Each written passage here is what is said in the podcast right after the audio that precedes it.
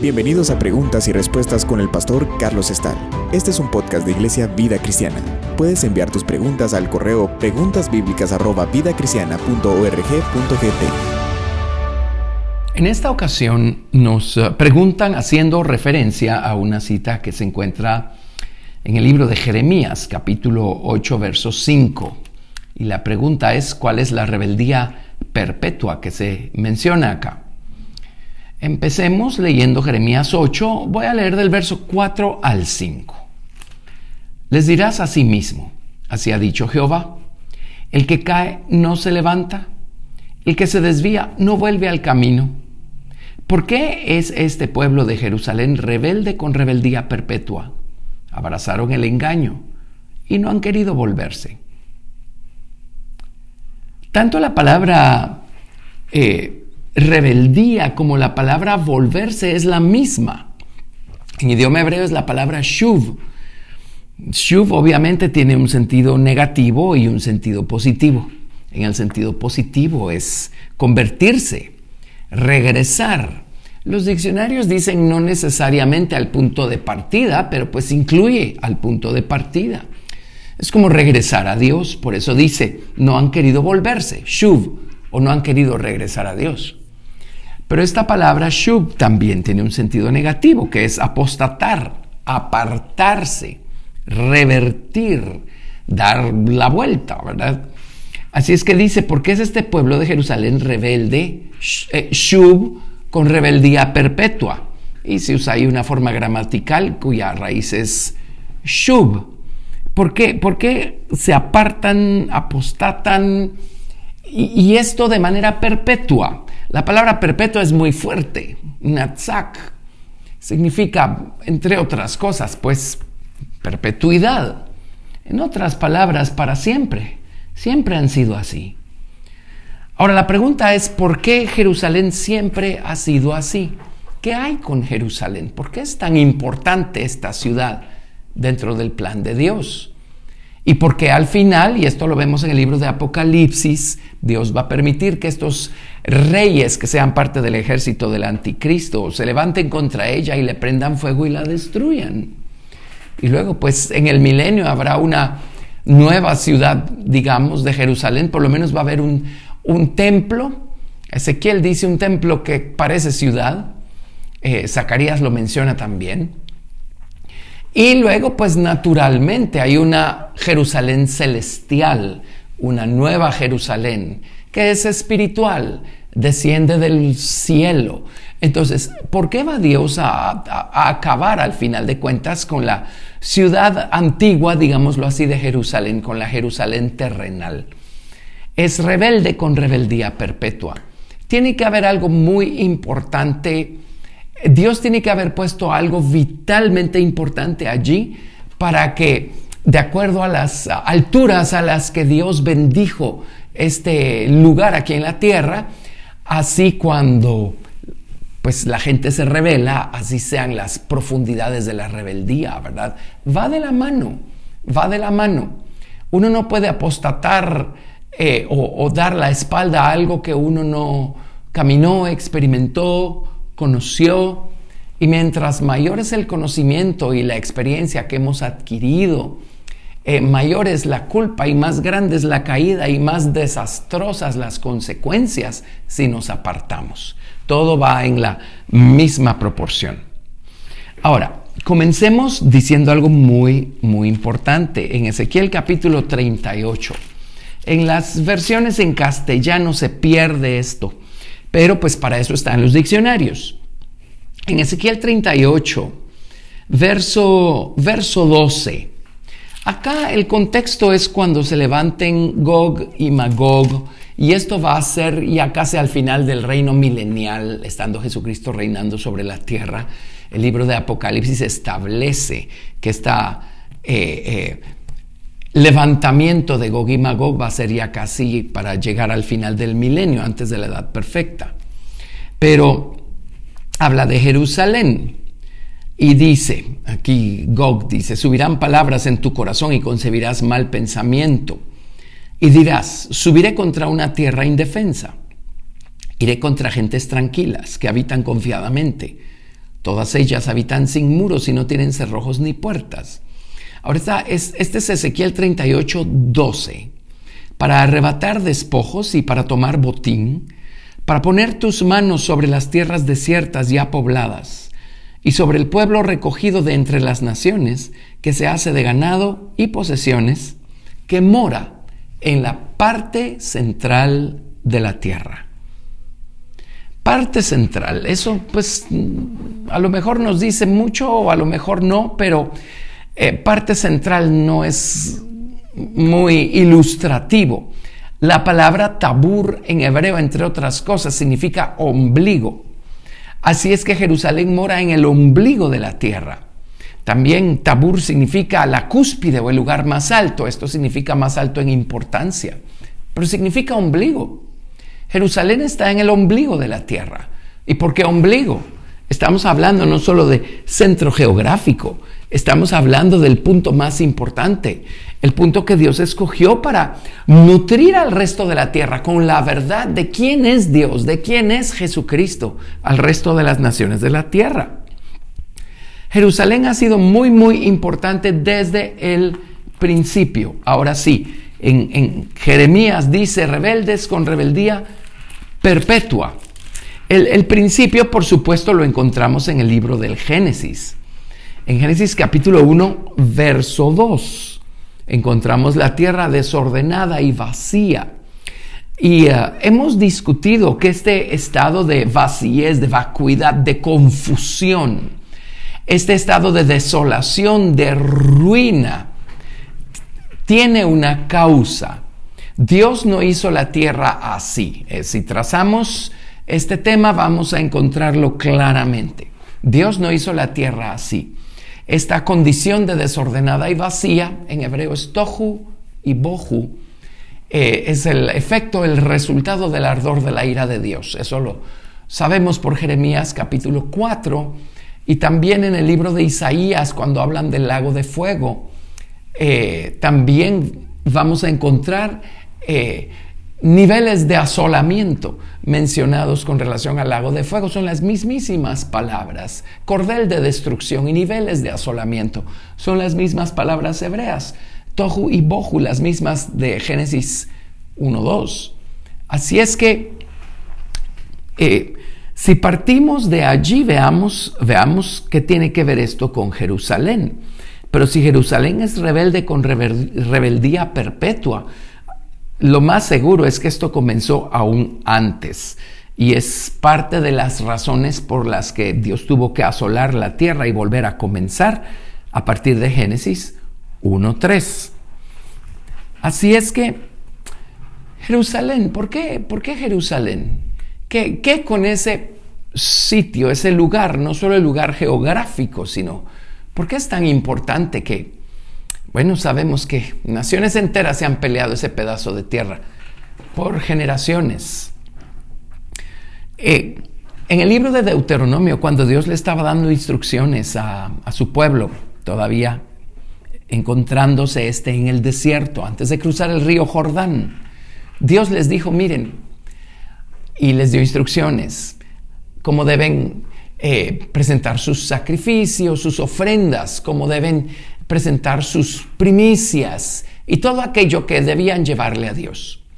Y dice, cuando entren a la tierra que yo les daré por heredad, y varias veces dice, el lugar que Dios escogiere para poner allí su nombre, allí llevarán sus ofrendas, sus primicias, sus diezmos, todas estas cosas. El lugar que yo escogiere, decía Dios, para poner en él mi nombre. Mientras estaban peregrinando camino a Canaán, Dios todavía no les había dicho cuál era ese lugar. Pero más adelante descubrimos, pues obviamente es el lugar en donde se edificó el templo, ya en tiempos de Salomón. El lugar que Dios escogió para poner en él su nombre es Jerusalén. Ahora, no porque Dios lo iba a poner allí una vez estuviera el templo construido, es que Dios desde siempre ha puesto allí su nombre, allí en ese lugar, en ese sitio. En el libro del Génesis, por ejemplo, vemos nosotros que eh, Dios plantó un huerto en Edén, al oriente, y eh, de allí salía este río que se dividía en cuatro brazos, o en hebreo dice, en cuatro cabezas. Eh, pues no vamos a decir que el huerto del Edén era precisamente donde está Jerusalén, pero eh, la ciudad de Jerusalén, la nación de Israel, está en lo que formaba parte del huerto del Edén. Tiene que ser, y eso, si ese fuera el tema que estuviéramos trazando, lo podríamos trazar. Así es que, ¿de dónde salían esas aguas que regaban toda la tierra? Salían de abajo. Y Dios fundó toda esta tierra eh, sobre, pues la Biblia habla de las columnas de la tierra, ¿verdad? Eh, Jesucristo es el verbo, el creador, el Cristo. La Biblia dice claramente que es, es por la palabra de Dios que, que todas las cosas son y que Cristo sustenta todas las cosas por la palabra de su poder. Y en Él todas las cosas subsisten o consisten. En otras palabras, Él es quien da vida, Él es quien le da su ser a todas las cosas. Y es de Él que sale toda la vida que alimenta toda esta tierra. Así es que este, este huerto del Edén, este río que se partía luego en cuatro, tiene que ser su nombre, el nombre que Dios puso allí. Y es de su nombre, de su naturaleza, su carácter, su poder, que se alimentaba toda la tierra. Obviamente no, era un, no se trataba únicamente de un río físico, se trataba de algo espiritual, eh, cuyo manantial estaba allí donde estaba el huerto y pues de esas aguas tenían que beber todas las demás ah, eh, eh, naciones cuando ya los hombres se multiplicaran y poblaran el resto de la tierra, cosa que vendría después.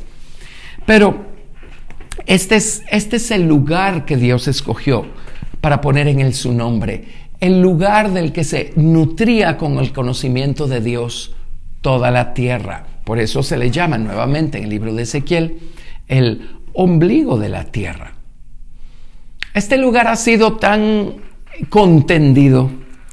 En uh, Ezequiel capítulo 16 vemos que ya eh, en uh, tiempos mucho después, este lugar estaba en poder de los amorreos. Ezequiel 16 habla de la ciudad de Jerusalén y cómo ésta se prostituyó. Y dice en Ezequiel 16, ah, verso 1, vino a mi palabra de Jehová diciendo, Hijo de hombre, notifica a Jerusalén sus abominaciones y di, así ha dicho Jehová el Señor sobre Jerusalén. Tu origen, tu nacimiento es de la tierra de Canaán, tu padre fue amorreo y tu madre Etea. Esto significa que estuvo en poder de los amorreos y de los eteos en, su momento, en su momento. En tiempos de David estaba en poder de los jebuseos. En 2 de Samuel capítulo 5 vemos que fue de los eh, jebuseos que eh, David ganó este territorio. Segunda de Samuel 5, a partir del verso 4, nos dice lo siguiente. Era David de 30 años cuando comenzó a reinar y reinó 40 años. En Hebrón reinó sobre Judá siete años y seis meses, y en Jerusalén reinó 33 años sobre todo Israel y Judá. Entonces marchó el rey con sus hombres a Jerusalén contra los jebuseos que moraban en aquella tierra, los cuales hablaron a David diciendo, tú no entrarás acá, pues aún los ciegos y los cojos te echarán, queriendo decir, David no puede entrar.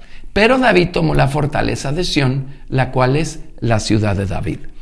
Así es que no pasó mucho tiempo sin que eh, este lugar que Dios escogió para poner en él su nombre quedara en, en posesión de los amorreos, de los eteos, de los jebuseos, de los cananeos. Entonces empieza uno a entender la tierra de Canaán. ¿Por qué hubo tanta corrupción en la tierra de Canaán? Porque mientras mayor es la verdad, la caída es más estrepitosa, como dijimos al principio.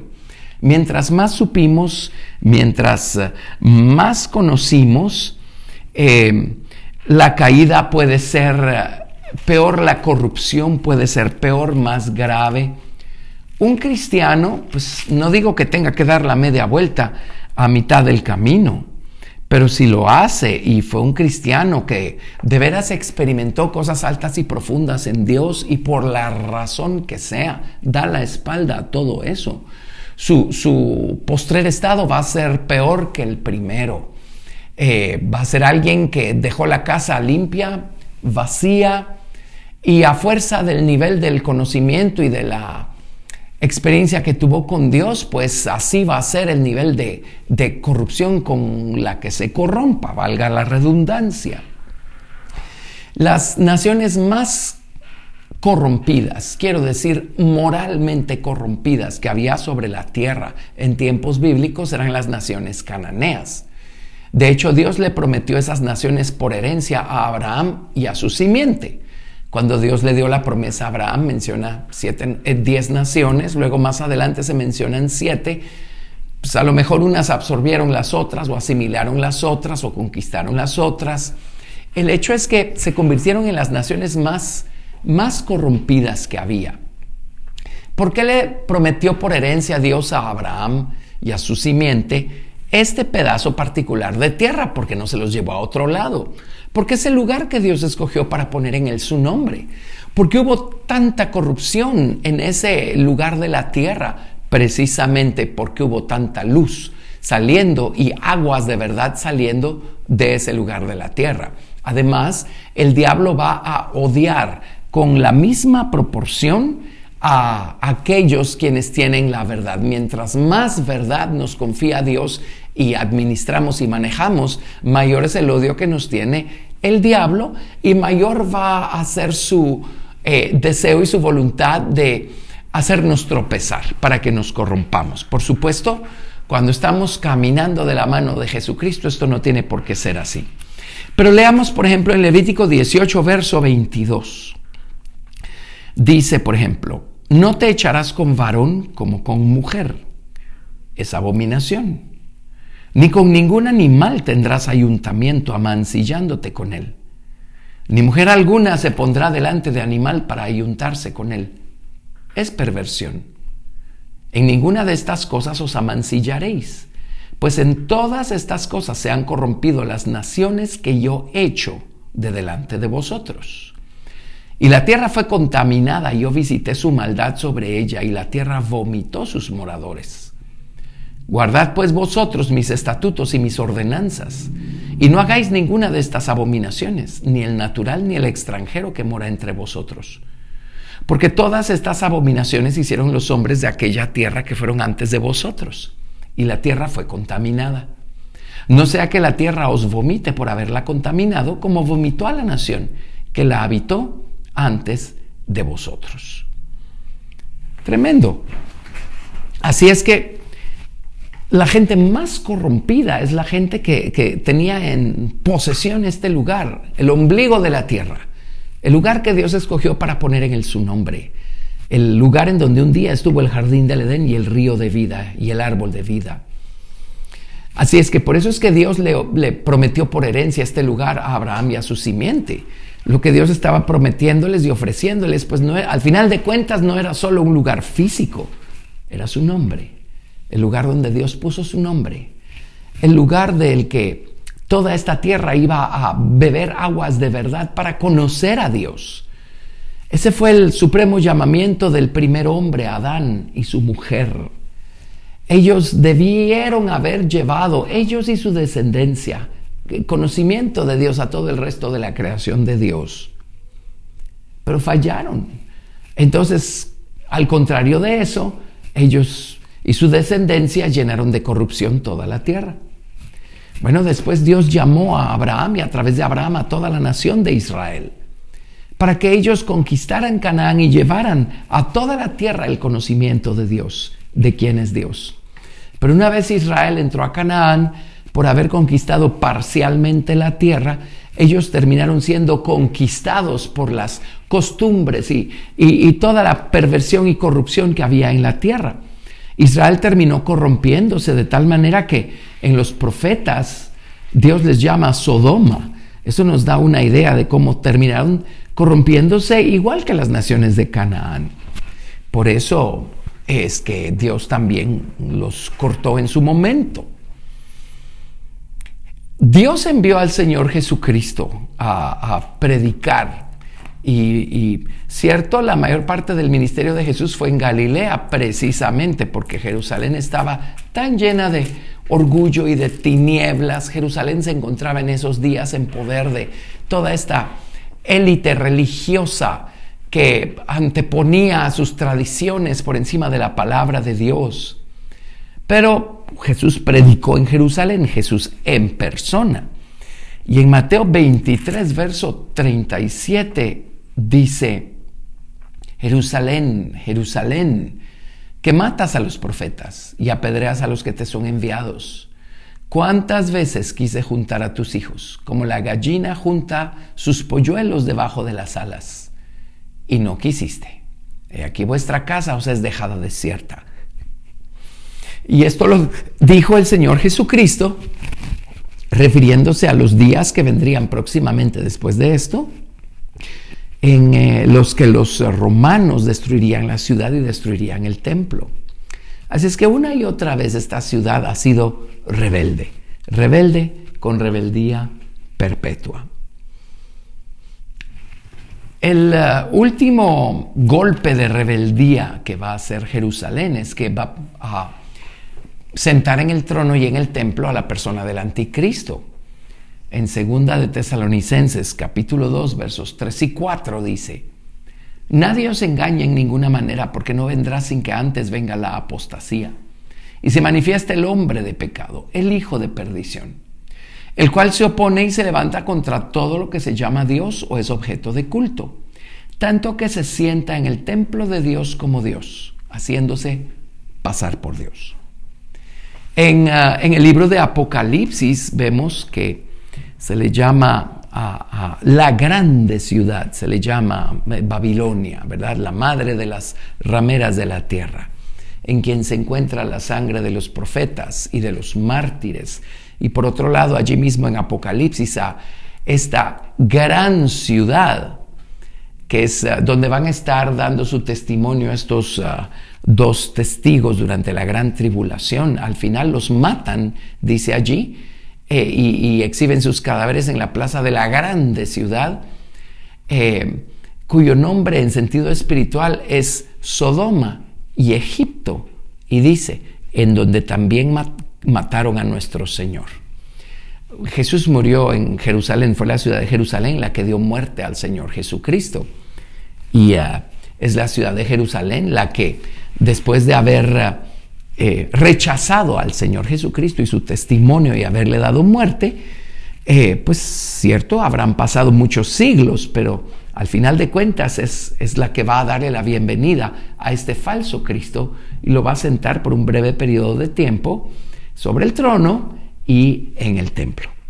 Así es que por eso es que Dios va a destruir esta ciudad terrenal de Jerusalén o esta vieja Jerusalén y va a hacer todas las cosas nuevas cuando Jesucristo venga a reinar.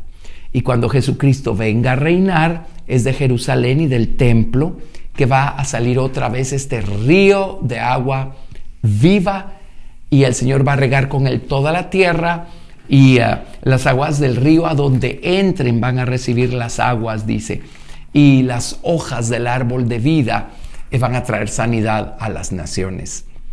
Así es que es hasta entonces que Jerusalén va a dejar de ser rebelde con rebeldía perpetua. Gracias por escuchar Preguntas y Respuestas con el pastor Carlos Estal. Si deseas participar, recuerda enviar tu pregunta al correo preguntasbiblicas@vidacristiana.org.gt y no te pierdas el siguiente episodio porque tu pregunta puede ser la siguiente a responder.